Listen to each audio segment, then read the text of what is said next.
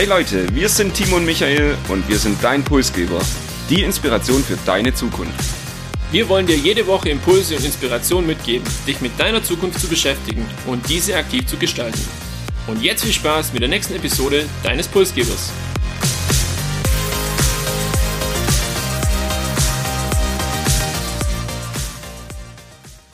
Ist Deutschland der kranke Mann Europas?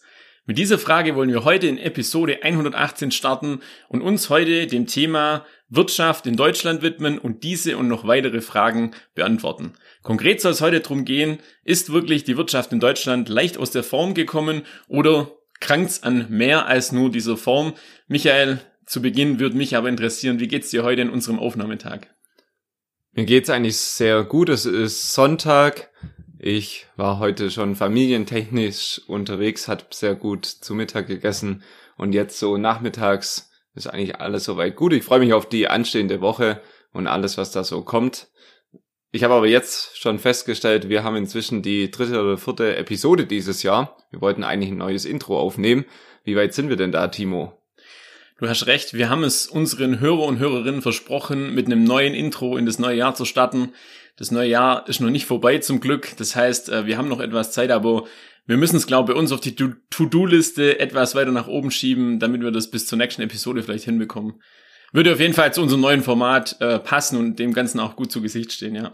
Muss man unserem Technikteam hier mal sagen, sie sollen ein bisschen Vorarbeit leisten, dass Den wir das Auftrag dann ausgeben, können. ja, genau.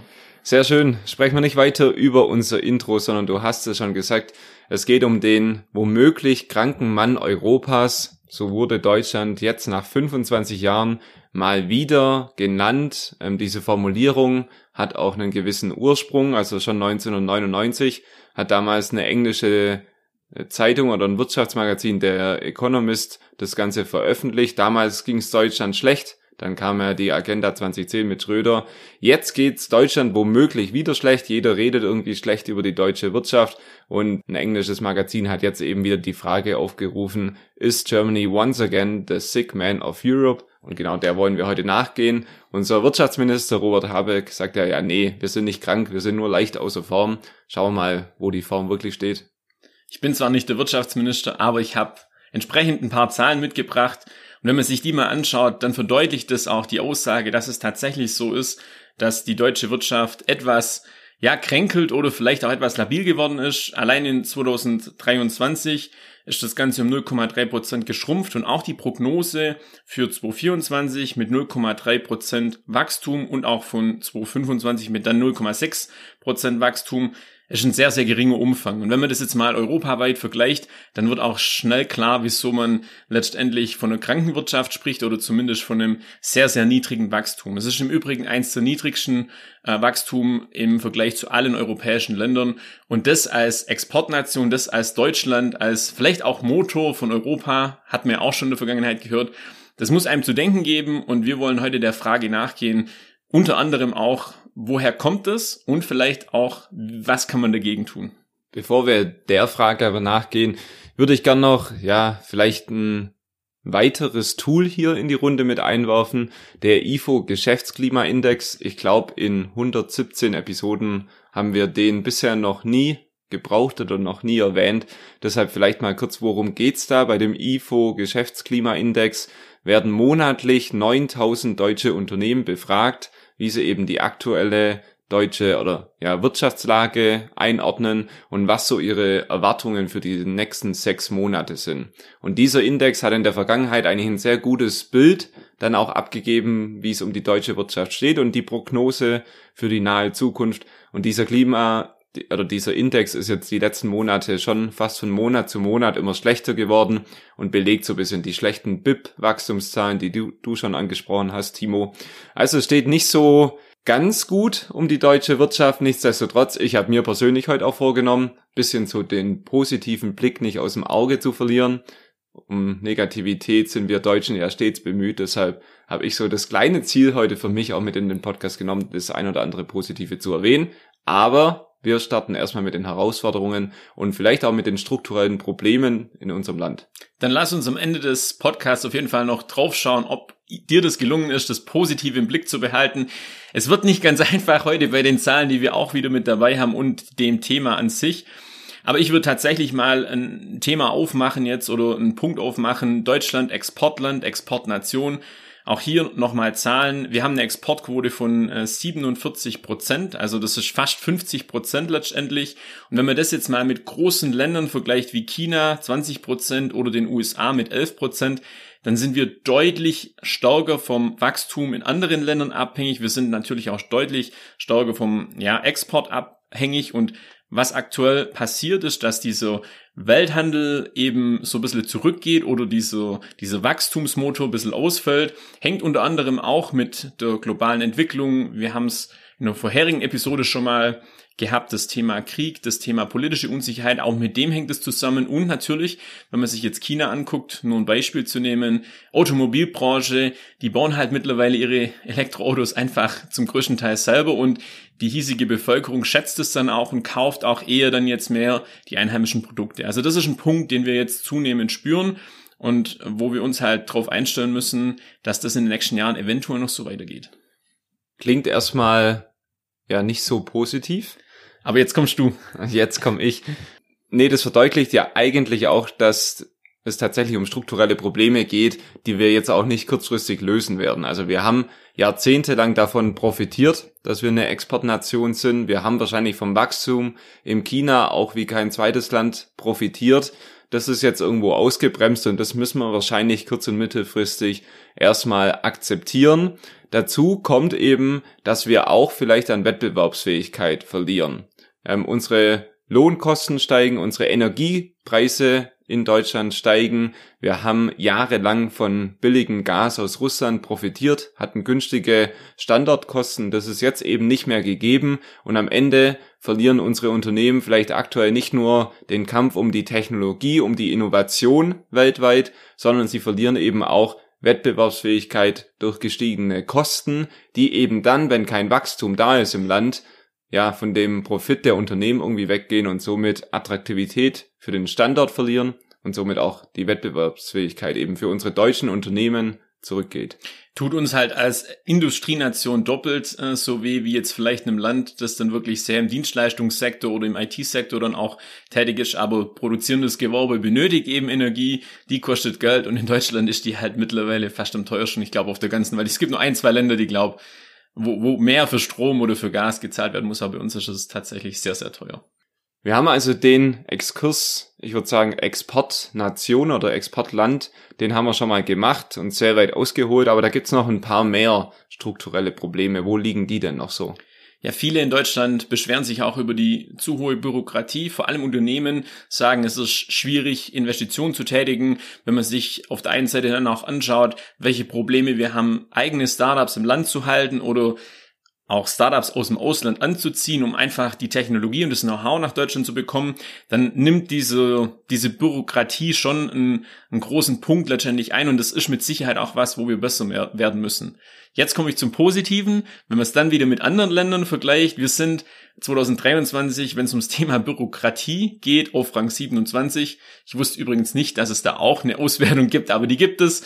Und die USA ist jetzt, würde ich sagen, so der einzige Global Wirtschaftsplayer, der vor uns liegt, auf Rang 25.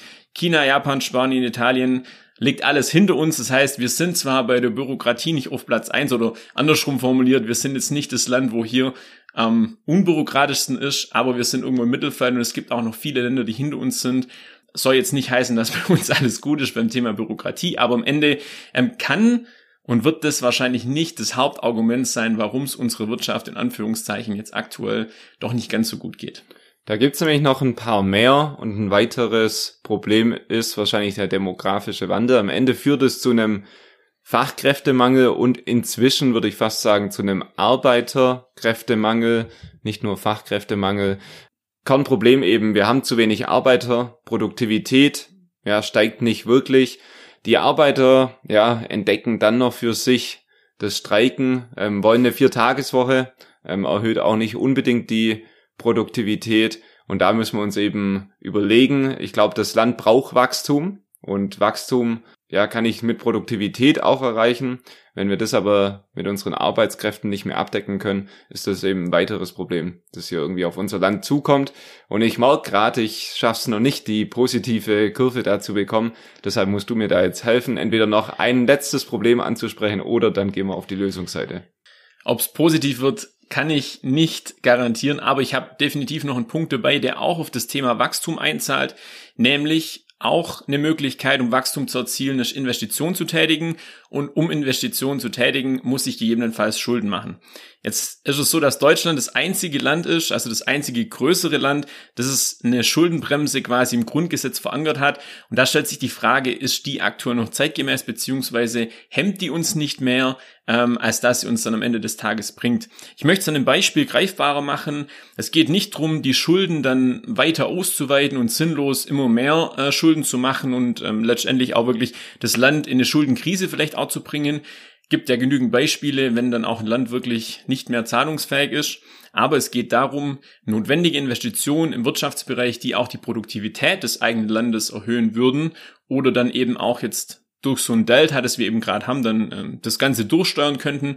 Die können wir halt nur bedingt machen, weil wir halt immer nach einem ausgeglichenen Haushalt gucken müssen, beziehungsweise diese Schuldenbremse uns da halt hemmt und da habe ich eine sehr, sehr interessante Diskussion neulich äh, mitbekommen und fand es wirklich spannend, äh, ob das wirklich noch zeitgemäß ist oder ob man nicht sagen muss, ähm, man guckt auch mal nach links und rechts, was machen die anderen Länder und schließen uns dem so ein bisschen irgendwo an. Also ja, wäre so ein Wunsch vielleicht auch, dass man hier was, was macht, ohne natürlich jetzt zu wissen, was für konkrete Zahlen dann da dahinter stecken müssen. Der deutsche Spirit für die schwarze Null äh, ja. hat dieses Land, glaube ich, jahrelang geprägt muss auch zugeben, ich habe kein fundiertes Wissen, um jetzt zu sagen, das eine oder das andere ist die cleverere Alternative. Aber ich glaube, darum geht's ja gar nicht. Du hast das Thema Schuldenbremse als eine mögliche Alternative angesprochen, die aufzulockern, um eben Investitionen clever zu tätigen, um jetzt diese vielleicht Wirtschaftslücke oder Delta hast du es genannt, um das irgendwie wieder zu schließen. Ich glaube, das macht absolut Sinn.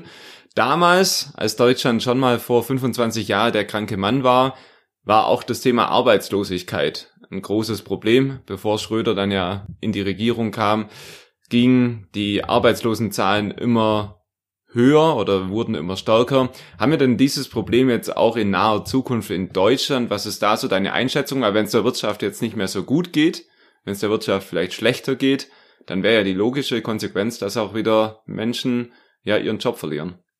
Ich gehe davon aus, dass es zum einen branchenabhängig ist und wir auch schauen müssen, wie entwickelt sich jetzt die Wirtschaftsleistung dieses Jahr und nächstes Jahr tatsächlich. Und dann ist halt so das Thema Fachkräftemangel. Wir haben es vorhin kurz angesprochen. Ich weiß auch nicht, ob die Unternehmen, die in Zukunft überleben wollen, es sich überhaupt leisten können, jetzt im großen Stil Personal abzubauen. Ich sage mal so, klar, man hat vielleicht einen Technologieeffekt drinne oder einen Digitalisierungseffekt an der einen oder anderen Stelle und kann dadurch dann auch ähm, ja, Personal einsparen, aber so dieses wirkliche Know-how, ich gehe nicht davon aus, dass es jetzt von heute auf morgen irgendwie abgebaut wird. Es gibt halt immer die Überlegungen, auch dann gewisse Dinge noch ins Ausland zu verlagern. Auch da gibt's aktuell Beispiele, das könnte passieren. Aber ich wünsche mir es nicht und ich hoffe es auch nicht, dass es jetzt hier zu einem Personalabbau kommt, weil da dreht sich diese Spirale, diese Negativspirale, die wir ja nicht haben wollen, eigentlich äh, weiter, sondern die müssen wir irgendwo durchbrechen. Ich denke, ich kann mich der Einschätzung sehr gut anschließen. Ich gehe auch nicht davon aus, dass wir jetzt flächendeckend Entlassungen in Deutschland sehen werden. Du hast es gesagt, der Fachkräfte, Arbeiterkräftemangel erlaubt es fast gar nicht. Wir haben in der Pandemie ja auch die Gastronomie-Szene gesehen. Ja, Personal wurde entlassen, das Personal kam halt nicht mehr zurück, was in andere Industrien jetzt auch Arbeit gefunden hat. Und ich glaube, dieses Risiko können größere Industrien nicht eingehen. Wir haben das Baugewerbe, ich würde sagen, gerade rückläufig. Natürlich ist jetzt ein erster Schritt da, auch dann Menschen zu entlassen aus den großen Unternehmen, aber die Menschen werden halt nicht warten, bis dann wieder ein Bauboom kommt, sondern sie werden sich andere Industrien suchen und äh, dann wird irgendwann der Zeitpunkt kommen, wo da wieder eine Knappheit an Ressourcen herrschen wird. Aber schauen wir mal, wie das geht. Also ich rechne auch nicht damit, dass wir da große Entlassungswellen erwarten. Nachdem es dir bisher jetzt noch nicht so gut gelungen ist, das Ganze auf eine positive Seite zu ziehen oder auch die positiven Aspekte zu erwähnen, will ich dir da jetzt äh, dabei helfen. Es gibt nämlich Lösungsansätze von der Bundesregierung, einen sogenannten Zehn-Punkte-Plan oder einen Impulsplan kann man sagen, wo einiges drin steckt und einiges auch drin steht, das einfach für die Zukunft helfen soll, um unsere Wirtschaft wieder in Gang zu bringen, um den Wirtschaftsmotor auch ja etwas mehr anzukurbeln, dann hoffentlich aus dieser ich nenne es mal Talsohle, relativ schnell rauszukommen. Ich würde direkt mit einem Punkt starten und das finde ich ganz spannend. Bürokratie abbauen steht da auch mit drin. Also es wurde wirklich alles reingepackt, was man so reinpacken kann in der Hoffnung natürlich auch, dass es greift und es ist ja auch immer mit Geldbeträgen hinterlegt, aber hier geht es wirklich darum, möglichst schnell Genehmigungs- und Planungsverfahren durchzusetzen, auch für Startups, die sich hier niederlassen wollen, also dass man diese ganze Bürokratie einfach digitalisiert und dann so einfach wie möglich macht. Nicht, dass es ähm, relativ große Aufnahmebürokratiehürden gibt für jetzt Arbeitnehmer nach Deutschland zu kommen und das andere halt auch für Unternehmer sich hier niederzulassen. Ähm, allein das Steuersystem beispielsweise ist ja so ein Punkt, äh, wo kaum jemand durchblickt hier in Deutschland. Und das sind so Dinge, wo, wo es einfacher gemacht werden soll. Und ich finde diesen Punkt deshalb sehr, sehr wichtig und wertvoll.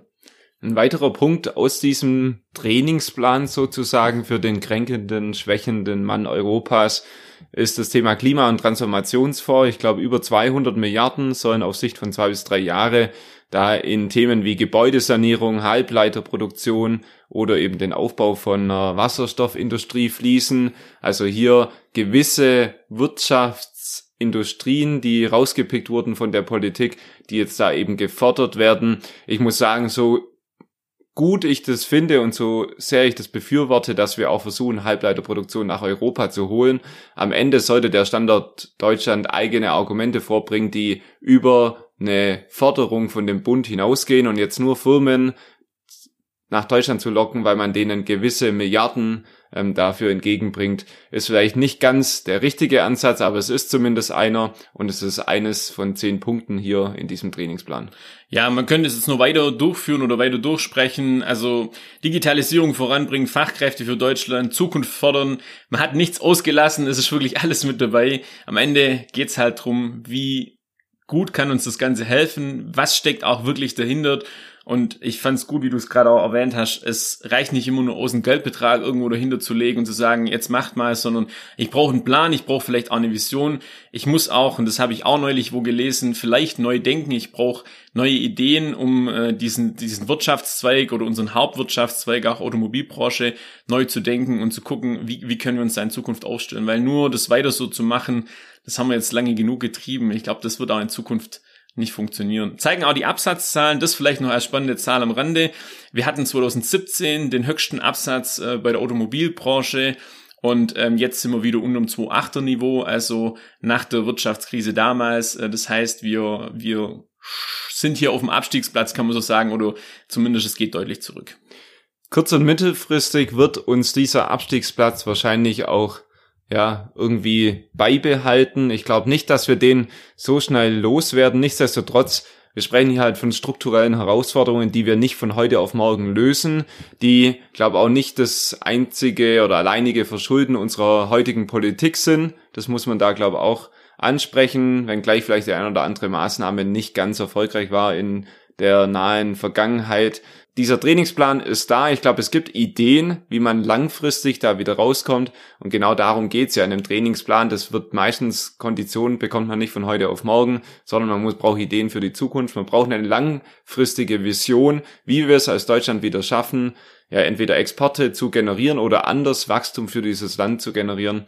Und äh, ja, daran gilt es weiterhin zu glauben, oder?